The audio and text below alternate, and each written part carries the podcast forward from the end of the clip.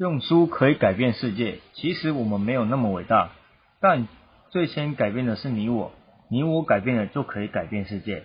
哎，大家好，这一次的的说书就是由小黑来喽。那上一次的球球念到了三十八页，那这次小黑的工作是念到三九到四十九页。那我们废话不多说，也就直接开始了哦。那第二种影响，模仿，第二种制约的方式叫做模仿。在你的成长过程中，你的父母或监护人对于金钱的态度是什么？是把财富管理得很好，还是很失败呢？他们是很爱花钱呢，还是很节俭？他们是善于从投资中获利，或是根本不投资？他们会在人生里冒险，还是态度保守？他们收入很稳定，还是时有时无？钱在你家是欢乐的来源，还是痛苦的根源？为什么要知道这些？因为你可能听过一句话。有样学样，没错，人类差不多都是这样。小时候，我们都靠着模仿来学习几乎所有的事物。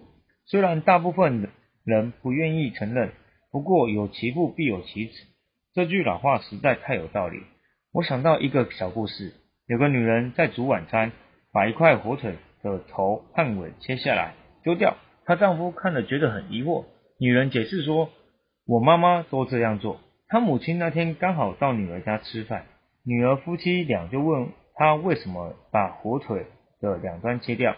父亲回答：“我妈妈都这样做。”于是他们决定打电话问外婆为什么要把火腿两端切掉。你猜外婆怎么回答？因为我的钩子太小了。这个故事的重点是，一般来说，在与钱有关的事情上，我们的态度通常会和爸爸或妈妈相同，或者是结合了双亲的做法。例如，我爸爸自己创业，从事建筑业，每一个案子所盖的房子，从盖十几户到几百户不等，而每一个案子都要动用巨额的投资。在房子还没卖出去之前，爸爸必须倾尽家里全部财产向银行贷一大笔钱，所以每一次他只要展开新案子，我们家就过得很拮据，而且是欠一屁股债。你可以想见，在这段期间，我爸的脾气不会太好，对钱也不会太慷慨。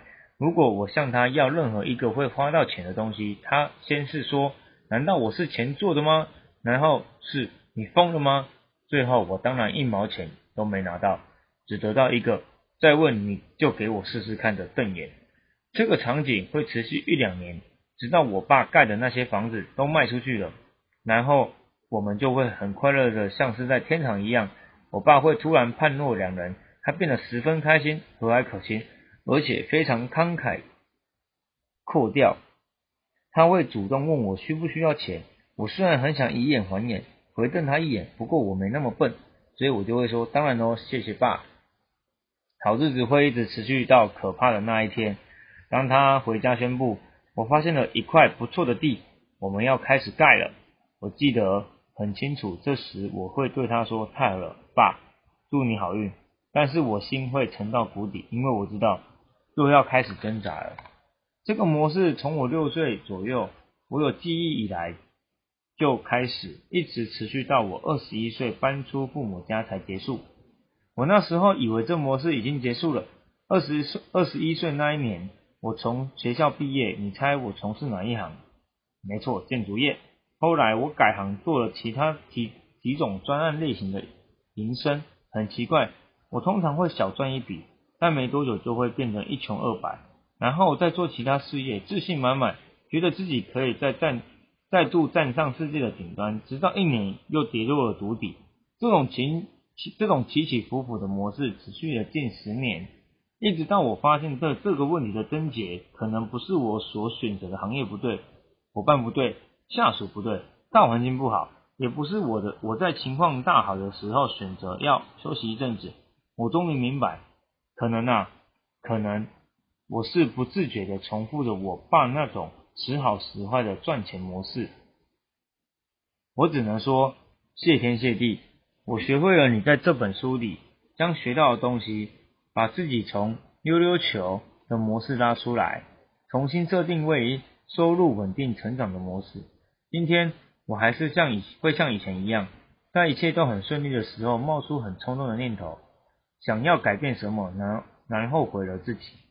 不过这个脑子里的有了一个新的档案来帮我观察这种感觉，并对这种感觉说：谢谢你的建议，但是现在我们要重新聚焦回去工作。另一个例子发生在我举办的一场研讨会上。这场研讨会结束后，一如往常，学员们排队排着队到台前找我签名，向我打招呼，或者是说谢谢。我永远忘不了一个老先生，他哭着走向我，哭得上气不接下气，不断用袖袖子擦眼泪。我问他怎么了，他说我今年六十三岁了，一直在看书。只要有相关的课程，我都会去参加。每一个有名的讲师我都见过，也试过他们所他们教的东西。我试过股票、房地产，还有十几种其他的生意。后来学会回学校念 NBA，我学到了知识比十个人加起来都多，却从来没有在赚钱这件事上成功过。每次总是起头很棒，但最后却一无所有。这么多年来，我从来不明白为什么。我想。我大概是个笨老头吧。直到今天听完你的演讲，体验了你所带领的这一个这整个过程之后，终于豁然开朗。我本身的资质本没有问题，只是我被洗脑了。我父亲的金钱蓝图不断在我身上带来报应。我爸经历过经济大萧条时起的最低潮，每天出门找工作或是做生意，然而回家时总是两手空空。假如我四十年前就知道你这个关于模仿和金钱模式的理论就好了，我实在浪费太多时间去学习其他那些知识了。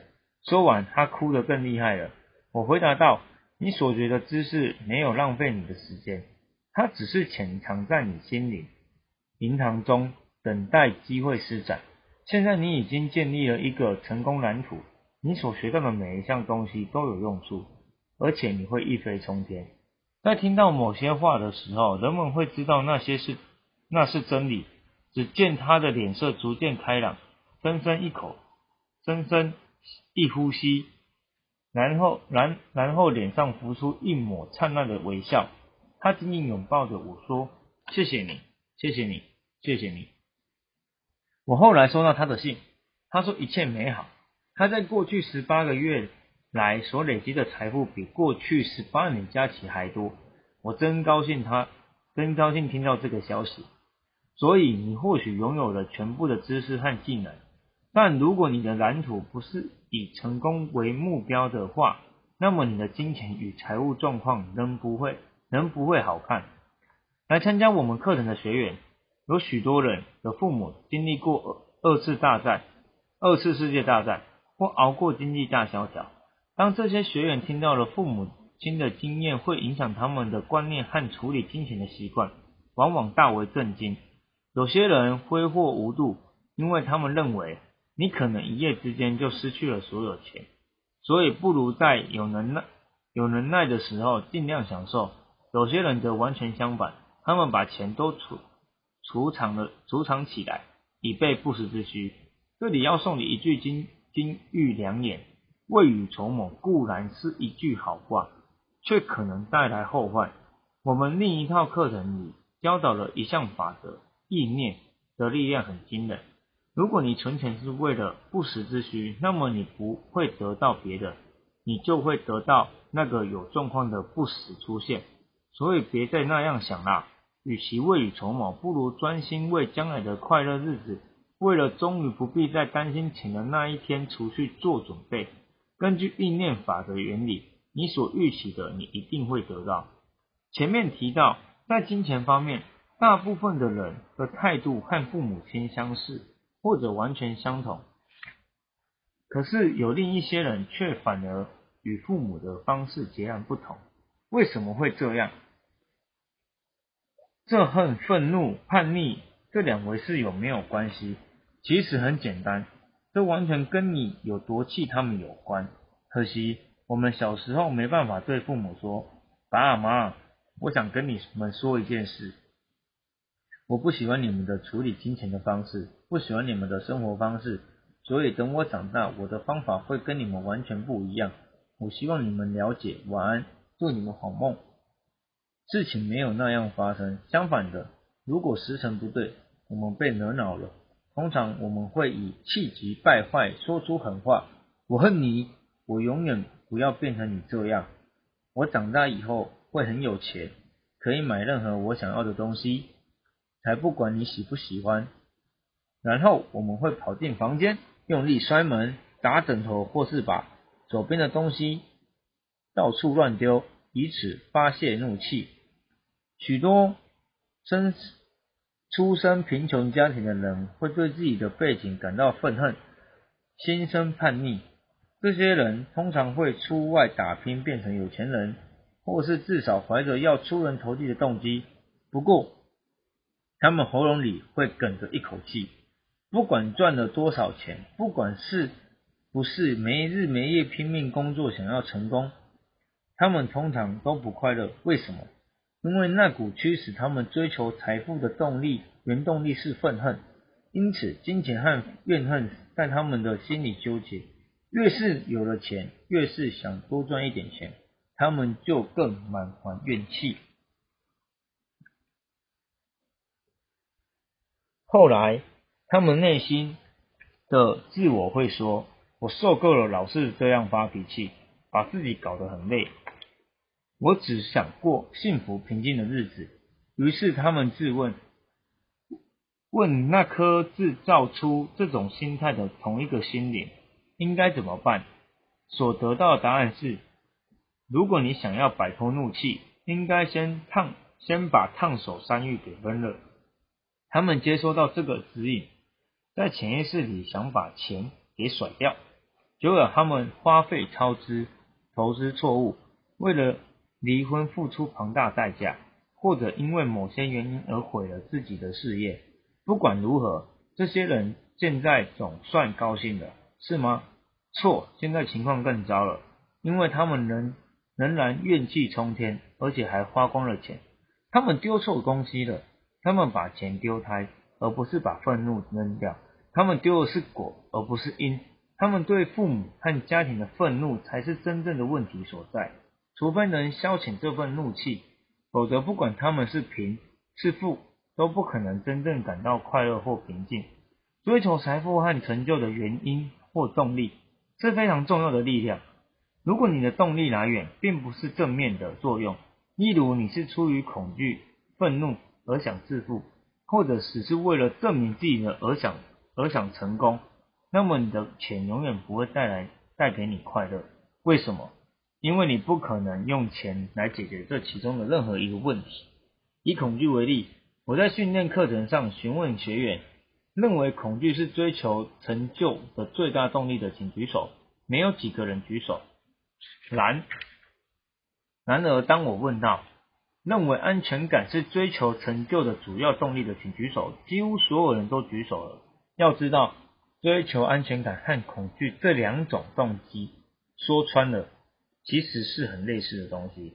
追求安全感是出于不安全感，而不安全感基本上便是一种恐惧心理。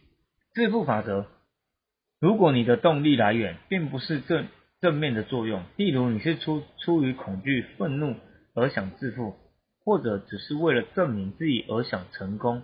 那么你的钱永远不会带给你快乐。那么赚更多的钱可以消除恐惧吗？别异想天开了。为什么？因为金钱不是问题的根本根源，恐惧才是。更糟的是，恐惧不只是一个问题，它其实是一种习惯。因此，赚大钱只是改变了你的恐惧的样子。假如我们破产了，往往会害怕无法东山再起，或是赚，或是钱赚的不不够多。